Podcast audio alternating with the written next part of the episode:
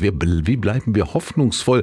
Ja, Hoffnung gibt uns ja Energie und schützt auch den Körper und die Psyche und wir können sie auch trainieren. Und Hoffnung ist ja auch ein starker Motor im Leben. Und in der heutigen Zeit, da gibt es ja immer mehr Gründe, sich vielleicht erschöpft, müde oder ausgelaugt und frustriert zu fühlen. Und mehr zum Thema Hoffnung und Gesundheit gibt es von Rolf Hirsch, unserem Gesundheitsexperten von der AOK in Hameln.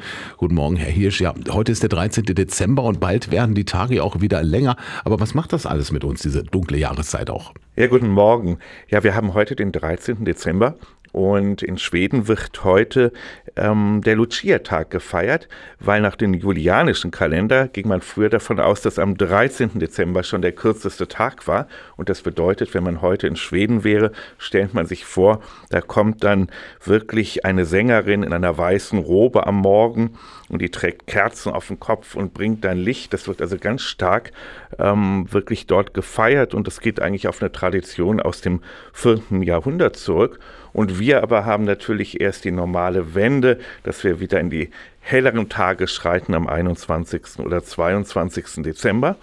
Und das bedeutet natürlich auch, wenn die Tage wieder länger werden, wir haben jetzt diese Dunkelheit, naja, das verbindet sich sehr, sehr viel mit Hoffnung und wir wollen dann wirklich in die Zukunft gucken. Und wenn wir wirklich merken, wir haben gar keine Hoffnung, es ist so dunkel, es ist so schwarz, dann fühlen wir uns auch erschöpft, müde, ausgelaugt und wirklich frustriert.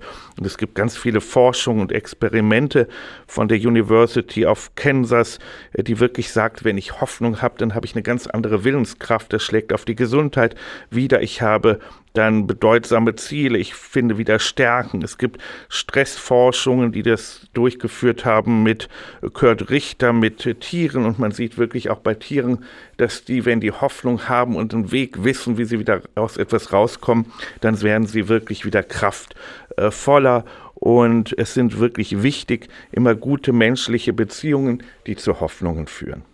Und was kann man dann gegen diesen, ja, man sagt ja auch manchmal Herbst- oder Winterblues machen?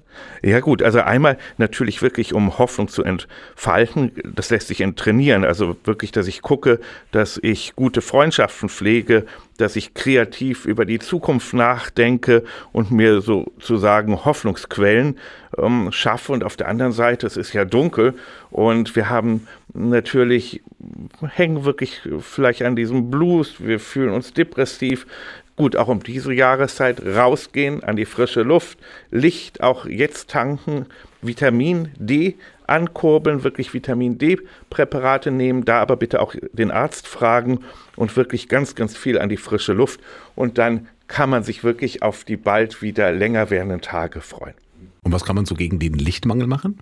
Ja gut, also wirklich auch um die Jahreszeit wirklich rausgehen es gibt ja auch ab und zu in unseren Breiten um die Jahreszeit äh, wirkliche ähm, noch Sonnenstunden. Die genießen. Es reicht schon, wenn ich die Sonne und das Licht auf der Haut habe, auf den Händen, im Gesicht. Also ich brauche da gar nicht viel.